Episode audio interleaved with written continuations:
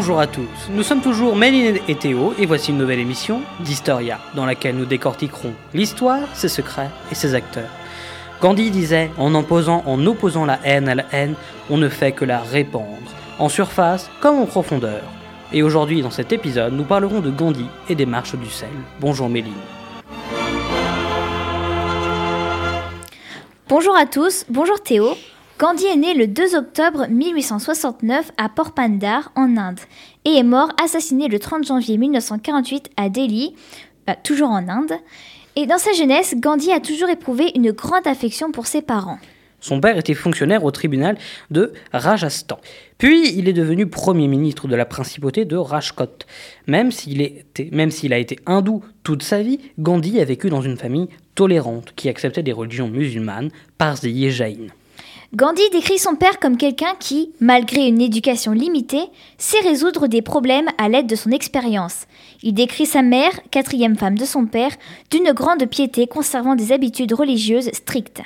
Âgé de 13 ans en mai 83, il est marié, à part ses parents, à Kasturba Maghjani, avec qui il aura quatre fils.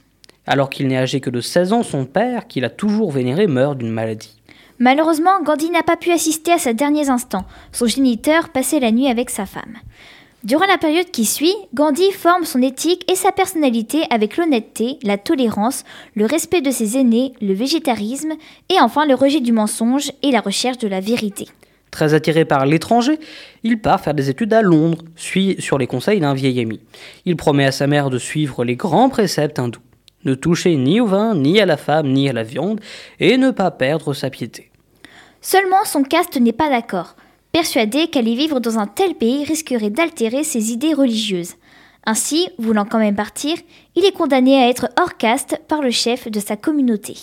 Le 4 septembre 1888, il entre à l'université College de Londres pour devenir avocat. Il est alors âgé de seulement 18 ans et, adapte, et il s'adapte à la vie anglaise et fréquente souvent les restaurants végétariens. Il finit par s'intéresser au végétarisme et rejoint même la Vegetarian Society et en deviendra un membre du comité exécutif. Suite à sa rencontre avec des membres de la société théosophique, il développe un intérêt pour les religions, dont l'hindouisme évidemment, mais aussi le jaïnisme, le bouddhisme, l'islam et le christianisme. Il, retiendra de tout ça l'incitation de réagir avec la non-violence. Gandhi est facilement admis au barreau d'Angleterre et du Pays de Galles. Deux ans plus tard, le 12 juin 1891, il va retourner en Inde en bateau. Il s'installe premièrement à Bombay, mais il n'a pas beaucoup de rentrée d'argent d'une part, à cause de sa timidité, et d'autre part à cause du fait qu'il a du mal à exercer à cause de ses études restées théoriques. Le premier incident conflictuel avec l'Angleterre se traduit par, selon ses termes, un mauvais conseil donné au prince par son frère Laxmidas, qui était alors secrétaire et conseiller de l'état princier de Porpandar. En effet, ce dernier aurait couvert son vol des bijoux de la couronne.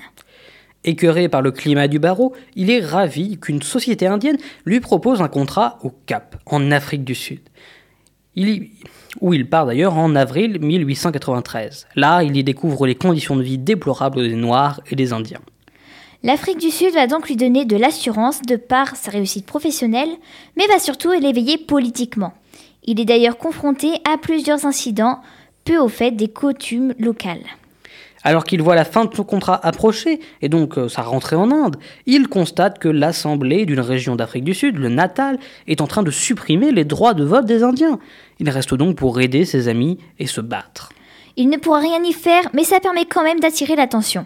Il fonde alors le Natal Indian Congress pour dénoncer la ségrégation britannique. Et pendant plus de dix ans, Gandhi mène des actions par des moyens traditionnels et légaux contre les discriminations envers les Indiens. Nous sommes en juin 1896 quand Gandhi part quelques mois en Inde.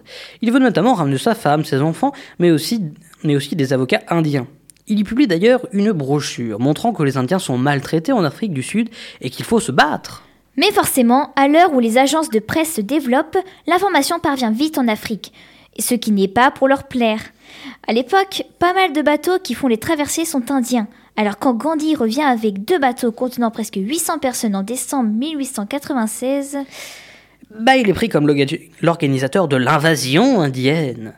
une petite bataille a lieu entre les Blancs qui essayent que le bateau retourne en Afrique, en Inde pardon, et Gandhi qui mobilise les passagers indiens à rester. 13 janvier 1897, Gandhi débarque, mais une foule de blancs et de noirs l'agresse, mais il est protégé par les autorités. Il fait participer des Indiens à la seconde guerre des Boers pour se légitimer, mais ça ne changera rien dans la société. Ça ne change rien, donc bien au contraire, en 1906, le gouvernement sud-africain de Transvaal vote une loi demandant l'enregistrement de toute la population indienne. Il construit alors une technique de protestation non violente, le satyagraha. Gras. Gras.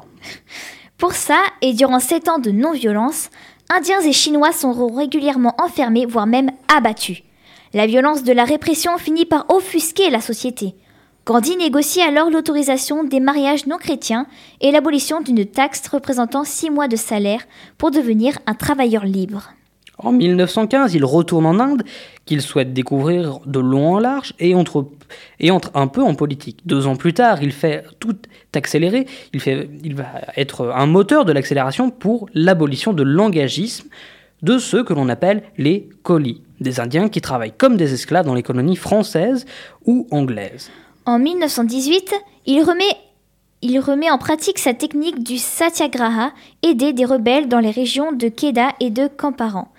L'enjeu pour ces dizaines de milliers de fermiers qui font de la résistance civique est de pouvoir cultiver de la nourriture pour eux plutôt que des produits d'exportation. Candy est alors arrêté pour trouble à l'ordre public, mais vite libéré avec le soutien et l'aide de plusieurs commissariats, palais de justice et des centaines de milliers de personnes manifestant autour de la prison. Après, il repart en lutte contre les grands propriétaires et on commence à le surnommer le surnommer Mahatma, qui signifie la grande âme, titre qu'il refusera tout au long de sa vie. Durant dix ans encore, il se battra pacifiquement pour l'indépendance de l'Inde. Sur les eaux du Gange, les fumées s'évaporent. Étrange mélange de vie et de mort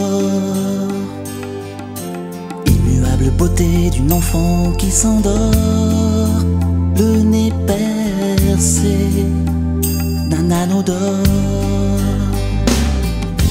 Juste une page d'amour dans l'histoire des hommes, avec leur souffrance, un souffle de vie, comme un sursis. Juste une page d'amour dans l'histoire des hommes, moment d'innocence, instant d'infini comme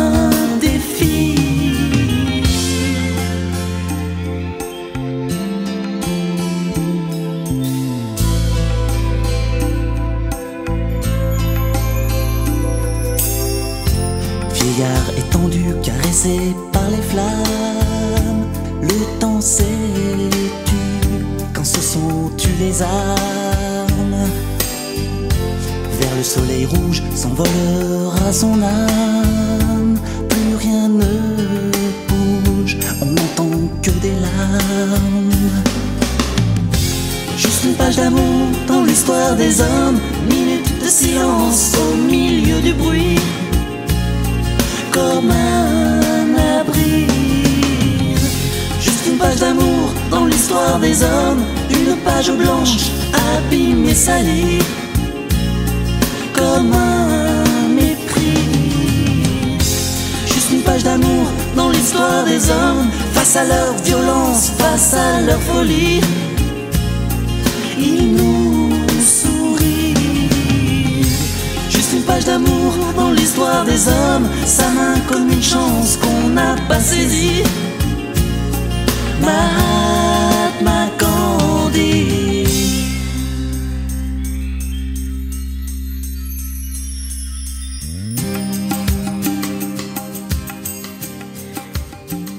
Vous venez d'entendre la chanson Gandhi des Charts.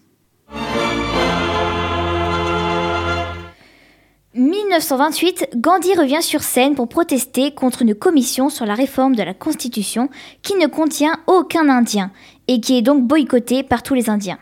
Et du coup, il en profite pour demander aux Britanniques de leur donner soit le statut de protectorat, soit l'indépendance totale. Et comme Kindimo consent, sans réponse, les Indiens célèbrent leur indépendance le 26 janvier 1930. Prochaine étape, une action non violente contre les taxes sur le sel.